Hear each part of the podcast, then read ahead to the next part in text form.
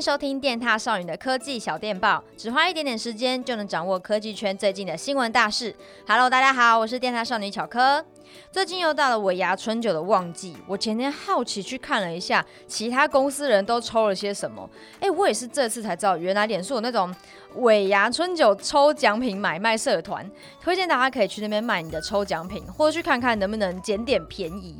那我在那边看到两个我觉得很特别的抽奖品，今天就来跟泰友们分享一下。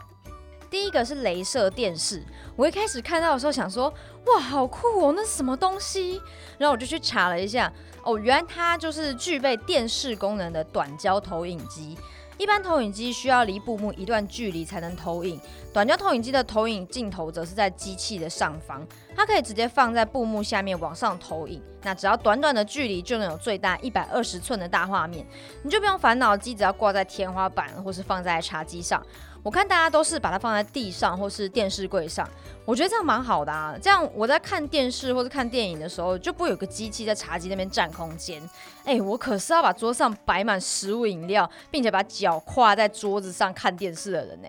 哎，好了，不对，就是我我家没电视。镭射电视跟传统投影机还有个不同的地方在于，传统投影机的光源是用灯泡，镭射电视则是用镭射光机为光源。一来是使用寿命两万小时起跳，二来是在开灯时画面呈现比较清楚，关灯使用时色彩也更为明亮饱满。但注意，我是说跟传统投影机比较，如果拿去跟一般电视比的话，开灯时的画面还是多少有差的。我觉得镭射电视主要还是比较适合拿来看剧或看电影，而大部分的镭射电视是搭载 Android TV 作业系统，也支援手机画面投放，也有 HDMI 等插孔。我觉得镭射电视还是最适合家里还没有买电视，然后你又很想要把家里打造成剧院的人，你就不需要又买电视又买投影机，电视一放下去还找不到空间投放投影机，你就买一台镭射电视就搞定了。不过现在目前市面上的价格大概落在十到十二万，想买的太友可能要考虑一下自己钱包的深度，嗯，或是你就看看明年自己会不会抽到吧。第二个我看到是电子衣橱，这也是一般家庭很少见的家电吧？应该应该不是贫穷限制了我的想象吧？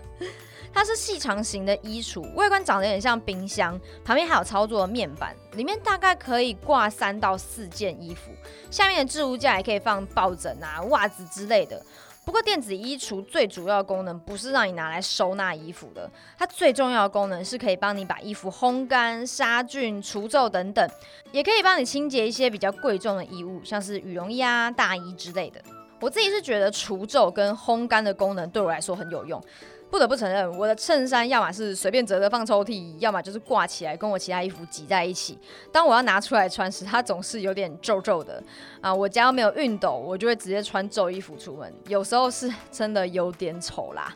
如果我有电子衣橱的话，我就可以前一天把衣服丢进去，让它用高温蒸汽跟喷射气流把我的衣服变平整。而烘干功能则是在阴雨绵绵、我衣服晒不干的时候，可以把衣服放进去烘干。毕竟我很讨厌阴干的味道，那个味道很臭哎、欸，应该没有人可以忍耐吧？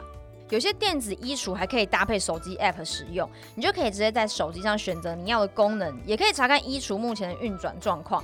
各家厂牌也会设计一些不同的功能，像是我看到那个用户，他抽到的是三星电子衣橱，他的衣柜门还可以当穿衣镜使用。我自己是很心动，因为我的房间没有穿衣镜，每次在换衣服的时候就是很麻烦，我不知道我自己穿的好不好看。只不过这个电子衣橱它宽四十四点五公分，深六十三点二公分，我房间真的太小了，没有办法摆放它，很可惜。